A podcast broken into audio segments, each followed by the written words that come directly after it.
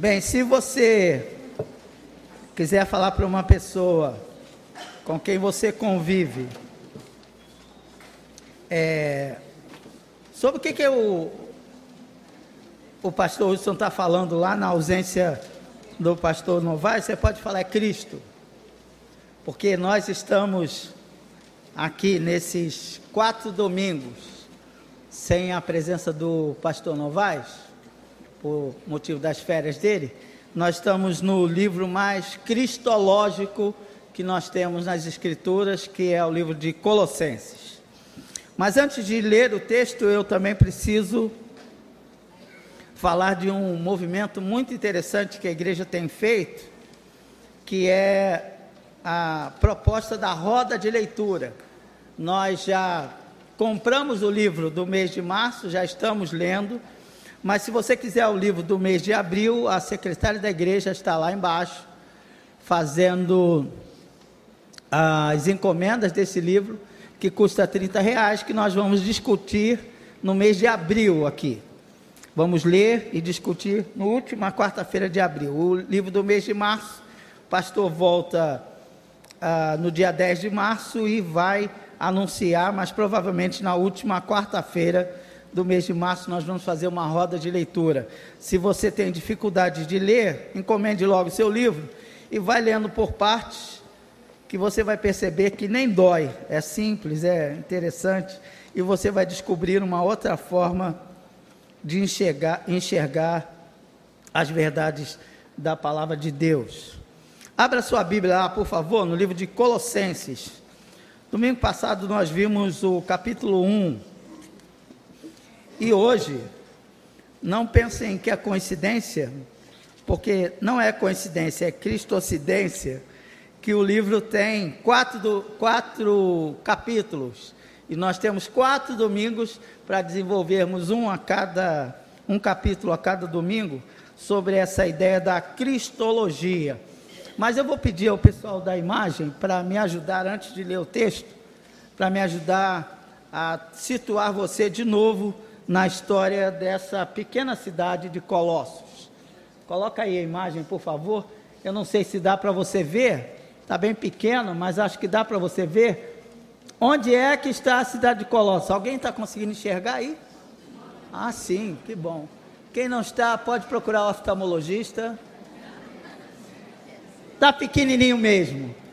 Mas você vê aqui embaixo o mar Mediterrâneo, se você subir numa linha reta, tem três pontinhos lá em cima, quatro na verdade, que são a cidade de Colossos, mas a, a, o nome está escrito um pouco mais embaixo, mas acompanha a. Muito obrigado não sei por que o pessoal bota tudo escuro e botou a luz só em mim, mas tá bom assim. Deve ter algum motivo, né? Mas paciência. Então você tem aqui embaixo a cidade de Colossos e aí você acompanha a seta, tem uma bolinha lá em cima, é onde fica a cidade de Colossos. Se você olhar, ah, tem três bolinhas seguidas ali. No meio delas é a cidade de Laodiceia, aquela que aparece no livro de Apocalipse lá, e aquela região é a região da Ásia Menor. Do lado de lá está escrito lá em cima, está na parte mais clara, escrito Hierápolis. Então, a cidade de Colossos ficava do lado de Laodiceia, que a Laodiceia também ficava do lado da cidade de Hierápolis.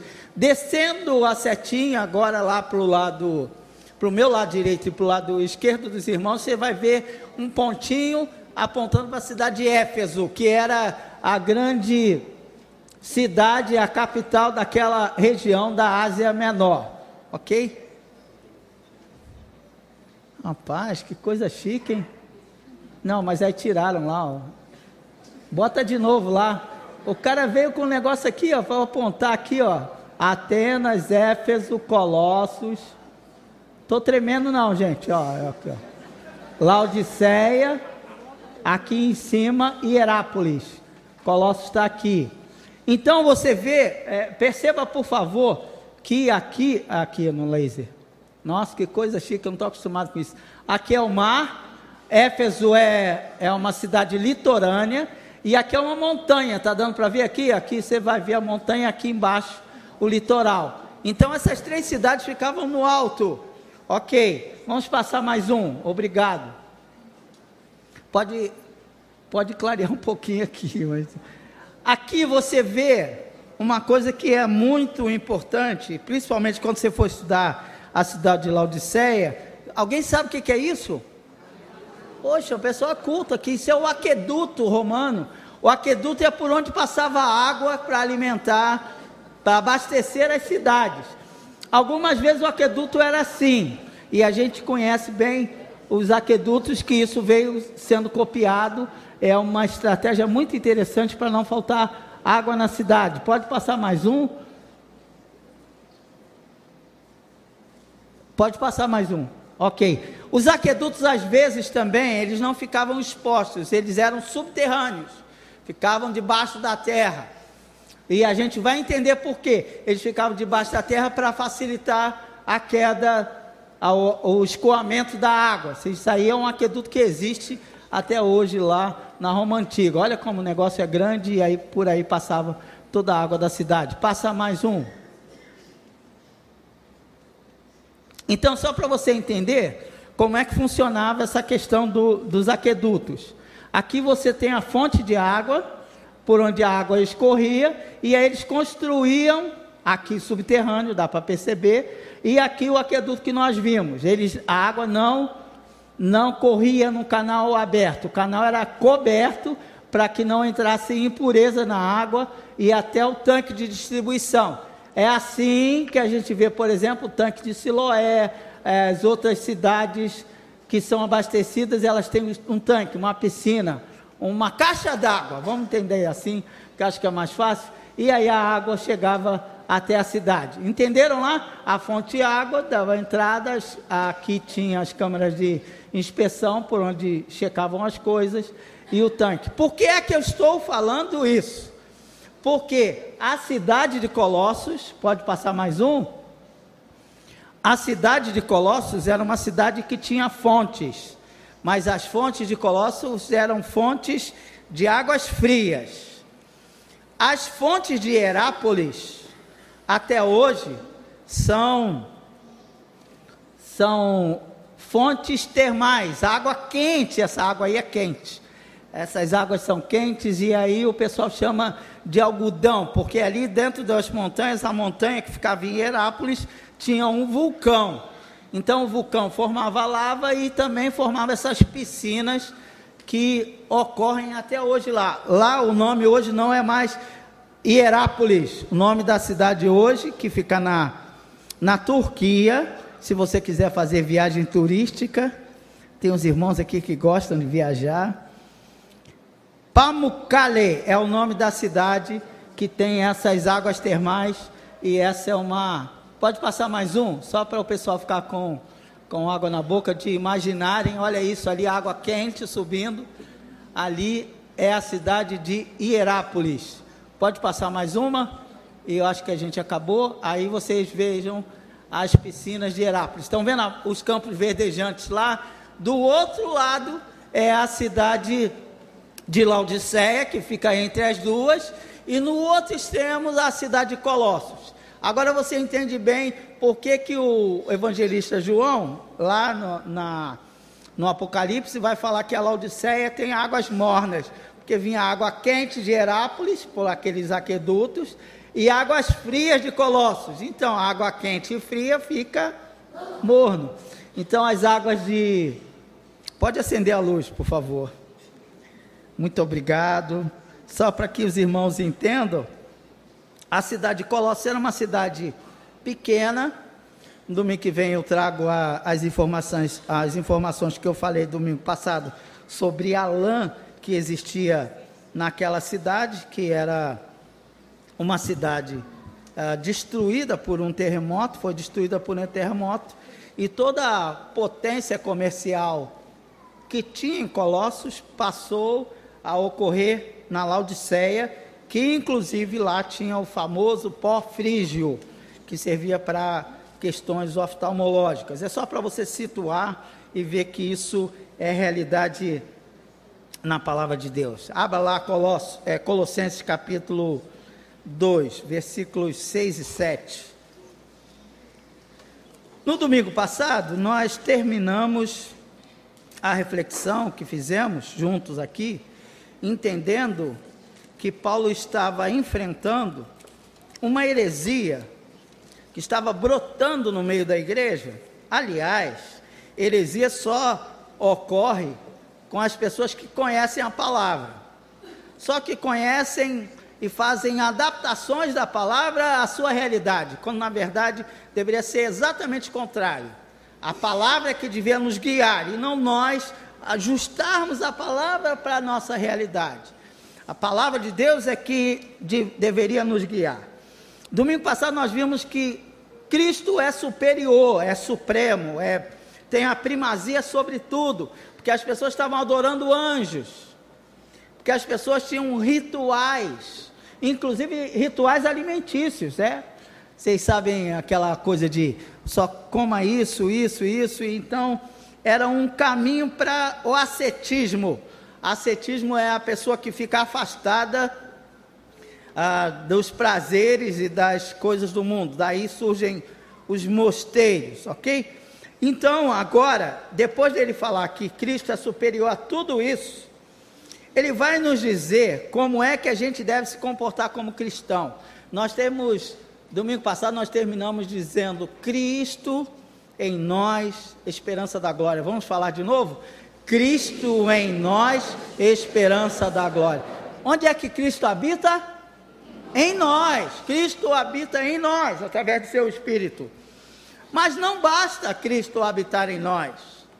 Porque se Cristo habita em nós, se Cristo é vivo, se Cristo é o Criador, desde o princípio lá do Gênesis capítulo 1, desde o princípio ele estava com Deus e ele era Deus, esse Cristo que faz as coisas acontecerem, vai habitar em nós e vai nos impulsionar.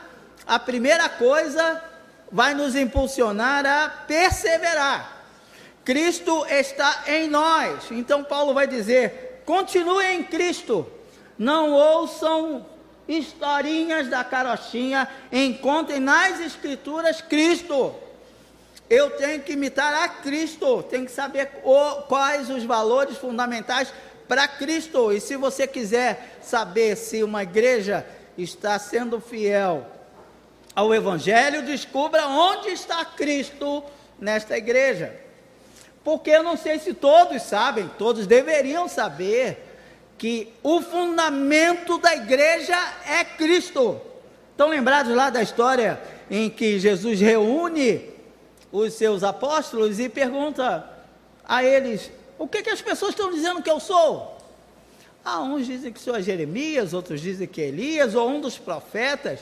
E aí Jesus vira para os apóstolos e pergunta: vocês, o que que vocês dizem que eu sou? E Pedro, iluminado pelo Espírito Santo, vai dizer: Tu és o Cristo, o Filho do Deus vivo. Então a gente já entende daí que Cristo não é nome, Cristo é um título, Cristo é Messias, Cristo é o cumprimento de todas as promessas feitas no Antigo Testamento. Jesus é, é o homem, mas Cristo é o Deus. Cristo é divino. E baseado na palavra de Pedro, Jesus vai dizer sobre esta afirmação, sobre esta afirmação que é a pedra, eu vou edificar a minha igreja. Então a igreja é edificada sobre Cristo. Tu és o Cristo, o Filho de Deus vivo.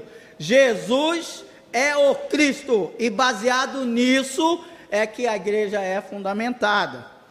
Agora, então, capítulo 2, versículos 6 e 7, ele vai desenvolver esse raciocínio. Vejam, por favor. Livres do legalismo por meio de Cristo, portanto, assim como vocês receberam a Cristo Jesus, o Senhor, continuem a viver nele, enraizados e edificados nele, firmados na fé, como foram ensinados transbordando em gratidão. Vejam, ele começa no capítulo 1 falando Cristo em nós, esperança da glória. Agora ele vai dizer, portanto, assim como vocês receberam a Cristo Jesus, o Senhor, continuem a viver em Cristo. Não apenas a viver, mas vejam, ele vai dizer: enraizados e edificados nele. Nós temos as raízes fincadas, já falei isso aqui, a primeira vez que eu falei sobre Colossenses, e foi nas férias do pastor do ano passado, que nós somos uma árvore plantada junto a ribeiros, mas a nossa árvore está de cabeça para baixo. As raízes estão fincadas no céu.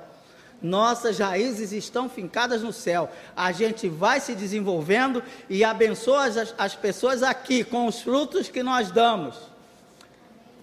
Não sei se vocês se lembram disso, mas eu não esqueci.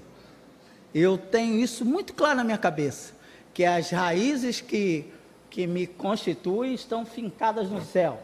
E vocês lembram, há pouco tempo atrás nós tivemos grandes chuvas aí. Muita árvore caída, vocês viram? Eu vi, muita árvore caída. E eu ficava impressionado, o tronco imenso e a raiz muito curta. É óbvio que não vai sustentar a árvore, porque as raízes não estavam muito bem fincadas, as raízes têm que estar perfurando o solo. A árvore cresce para baixo e a gente não vê, mas ela cresce para cima também. Agora invertam a árvore e coloquem ela de cabeça para baixo. Nossas raízes têm que estar fincadas em Deus e entranhadas ali na realidade de Jesus, para que a gente se desenvolva, para que a gente crie caule, para que a gente dê fruto raízes vão fincando a gente e vão ajudando a nos desenvolvermos. Então, se Cristo está em você, continue em Cristo. E eu tentei resumir isso numa palavra: persevere. Lembre-se de quando você se converteu. Que entusiasmo era aquele que você tinha está se arrefecendo. Alimente-se de Cristo para continuar perseverando, porque você é chamado de cristão, então você precisa se alimentar de Cristo. Cristo está em você, mas ele não pode ser deixado de lado. Ele tem que ser o sustentáculo da sua vida, para que você abençoe outras pessoas. O texto vai dizer, portanto, assim como vocês receberam Cristo Jesus, o Senhor, continuem a viver nele, enraizados e edificados nele, firmados na fé, como vocês foram ensinados, e o resultado disso é que vocês vão transbordar em gratidão. Ok? Então guarde isso, continue em Cristo. Bem, se Cristo está em mim, se eu continuo em Cristo, a consequência natural eu já falei para vocês está é, tá lá no versículos 9 e 10, vai dizer: Pois em Cristo habita corporalmente toda a plenitude da divindade, por estarem nele, que é o cabeça de todo o poder e autoridade que vocês receberam na plenitude. Vejam, versículos 9 e 10 estão dizendo que em Cristo ele volta à história da plenitude. No capítulo 1 ele vai falar que nele estão todas as coisas criadas pelo mundo. E Ele é a plenitude de tudo. Tudo foi criado por Ele e para Ele. Agora Ele vai falar de novo de plenitude. Plenitude é Cristo. Se Cristo está em mim, então a plenitude está onde? Está em mim. Se Cristo está em mim, a plenitude também é minha. E o que é que eu posso fazer então se Cristo está em mim, se eu persevero nele e a plenitude de Cristo está em mim? Cresço.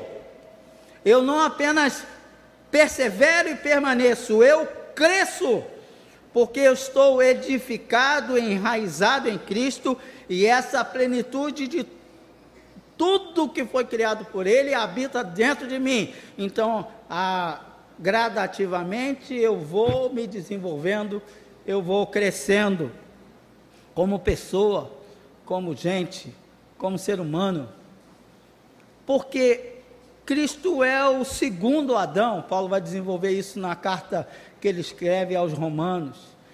Então, se Cristo nessa plenitude habita dentro de mim e eu permaneço nele, a consequência natural é que eu cresça. Então a primeira coisa, eu preciso perseverar. A segunda coisa, à medida que eu persevero, eu estudo, eu quero conhecer mais de Cristo, eu vou desenvolvendo, eu vou crescendo. Agora abra lá versículos 13 a 15. De 13 a 15 vai dizer uma coisa muito interessante. Quando vocês estavam mortos em pecados e na incircuncisão da sua carne, Deus os vivificou com Cristo. Ele nos perdoou todas as transgressões e cancelou a escrita de dívida que consistia em ordenanças e que nos era contrário. Ele a removeu, pregando-a na cruz, e tendo despojado os poderes e as autoridades, fez dele, deles um espetáculo público, triunfando sobre eles na cruz. Bem, se Cristo está em nós, e essa é a esperança da glória, se Cristo está em nós, nós perseveramos, nós crescemos. Mas aqui, o apóstolo Paulo está dizendo o porquê que isso acontece. Ele vai dizer que isso acontece porque nós estamos vivos.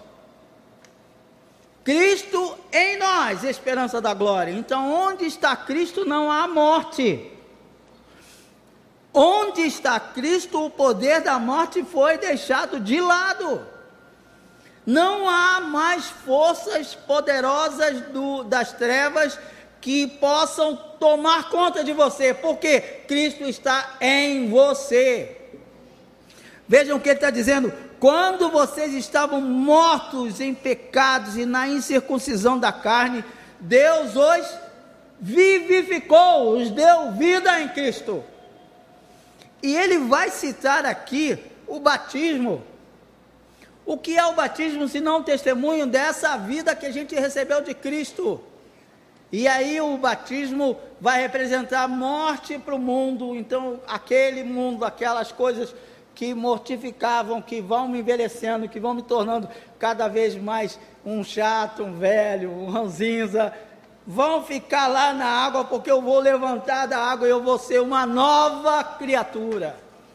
Eu vou ter vida novamente. Então, se Cristo está em mim, eu preciso perseverar, consequentemente, eu vou crescer, e isso só acontece para quem está vivo. Então, se, se fosse resumir numa palavra, de novo ia falar: Paulo está dizendo, Cristo está em você, persevere. Paulo está dizendo: Cristo está em você, cresça. Paulo está dizendo: Cristo está em você, viva. Viva, viva intensamente a vida que o Senhor lhe deu. Se peço para Ele me perdoar, se exponho a minha aflição, se coloco as minhas falhas diante do Senhor, ele mesmo que habita em mim vai me aperfeiçoando.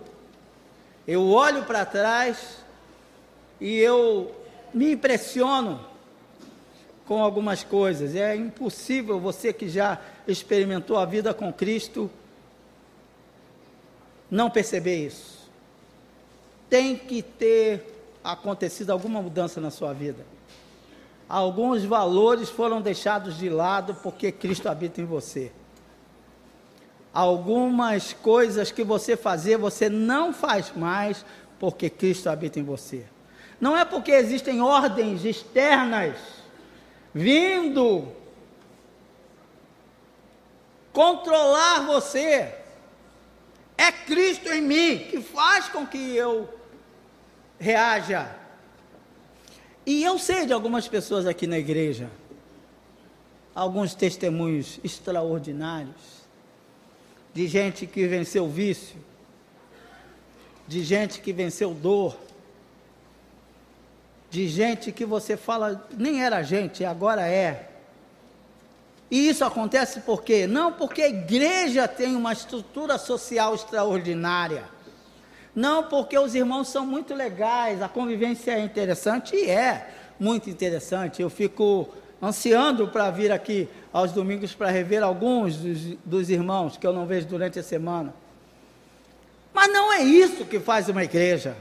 O que faz a, a, uma igreja é a reunião de pessoas que são afetadas por esse Cristo que habita. É porque Cristo habita em mim, eu aprendo a suportar algumas coisas. E quem disse para você que ah, Cristo habita em mim, eu faço o que eu quiser? Não faz o que você quiser. Por quê? Porque Ele é, ele é o cabeça. É Ele quem manda. E não manda apenas em mim, manda em todo o corpo. A gente viu aqui com o pastor no mês de janeiro a carta de Paulo aos Efésios, em que Paulo vai dar o enfoque que a igreja é o corpo de Cristo, mas aqui em Colossenses, Paulo está dizendo: Cristo é a cabeça dessa igreja tão diversificada, tão diferente. As cartas foram escritas mais ou menos na mesma época. Vejam que coisa extraordinária. Se eu estou em Cristo, eu permaneço nele. Se eu estou em Cristo, eu cresço. Se eu estou em Cristo, eu vivo. E vivo cada vez mais sendo parecido com Ele. Porque é Ele quem controla a minha vida. Porque é em Cristo que está em mim. Agora, é lindo esse texto. Porque se você continuar lendo, você vai perceber que Paulo vai dizer, do versículo 16 em diante, portanto, não permitam que ninguém julgue vocês pelo que comem, pelo que bebem, ou pela relação de alguma festividade religiosa. Essas coisas são sombras do, do que haveria de vir. Não permitam que ninguém tenha prazer numa falsa humildade, numa adoração de anjos, impeça de alcançar o prêmio. Tal pessoa conta detalhadamente suas visões e sua mente carnal se torna orgulhosa. Trata-se de alguém que não está unido à cabeça, cabeça aí com letra maiúscula, que é Cristo, a partir da qual todo o corpo, a partir de Cristo, todo o corpo, corpo sustentado e unido por seus ligamentos e juntas, efetua o crescimento dado por Deus. Agora, versículo 20: Já que vocês morreram com Cristo para os princípios elementares desse mundo, porque, como se ainda pertencessem a Ele, vocês se submeteram a regras.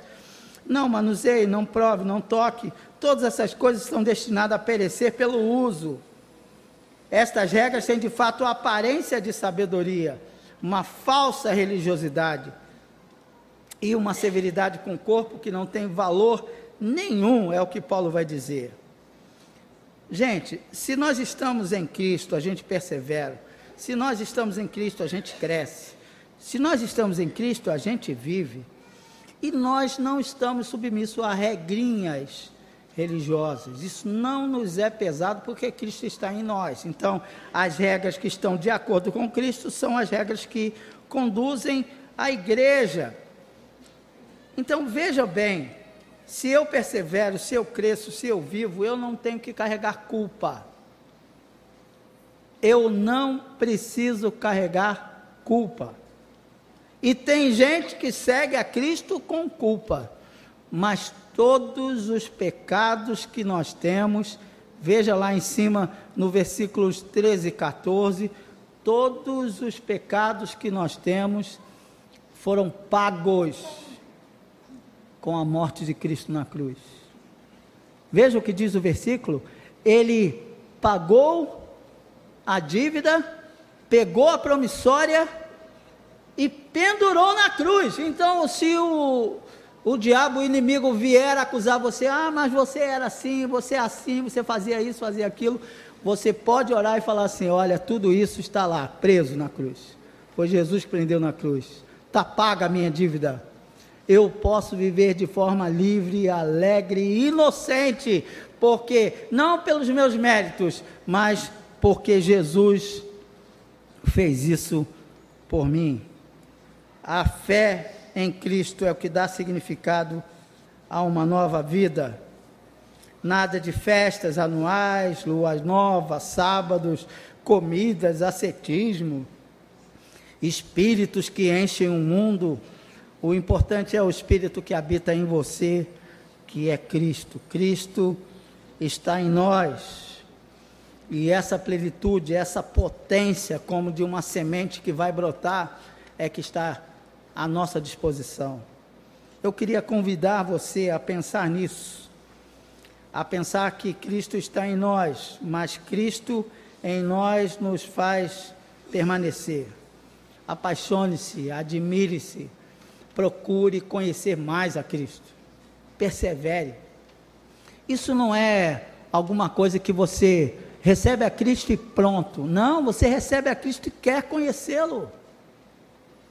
Ontem eu estive numa ordenação de um amigo meu e muito interessante um que o pastor antigo lá falou. Ele falou: Eu tenho 45 anos e ainda não aprendi tudo que Cristo pode ser para mim.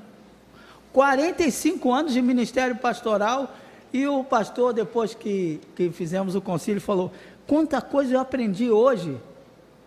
Porque Cristo é que faz isso em nós. Então a gente não sabe todas as dimensões de um Cristo que é dono de tudo, que criou tudo, que fez tudo. Eu me pergunto toda hora um pouco mais sobre Cristo e ele vai se revelando através das Escrituras.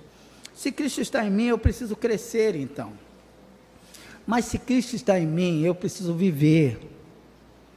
E viver de acordo com a Sua palavra. E viver de acordo com os seus critérios. E isso é angustiante, porque algumas coisas que eu faço não estão lá muito bem. Mas Cristo em mim vai criando um incômodo. E as pessoas à minha volta falando: oh, você é um vacilão, você fez isso, isso, isso, isso de errado. Aí eu boto a mão na consciência e falo: eu preciso melhorar. É um processo que está se desenvolvendo. Por isso, no outro texto, ele vai dizer, até, é, inclusive é Efésios, até que cheguemos à plenitude de Cristo. Então, nós vamos chegar juntos, vamos crescer juntos, vamos desenvolver juntos. E, finalmente, eu não preciso carregar culpa. Se tem uma coisa que o diabo faz, é acusar a gente. Aliás, ele é acusador. Mas não esqueça que ele é acusador e é o mentiroso. Então ele vai dizer: você é imprestável. Ele vai dizer aquelas coisas que fizeram com que você tivesse buracos na sua existência. Mas aí você vai falar para ele: Cristo em mim. É Ele que vai me aperfeiçoando. É Ele que vai me ajustando. E eu não preciso carregar essa culpa. Não preciso. Porque todos os meus pecados foram pendurados naquela cruz. E está paga a dívida, está lá na cruz. Eu sou livre, livre para adorar esse Deus extraordinário e esse Deus maravilhoso. Vamos ficar em pé e vamos cantar.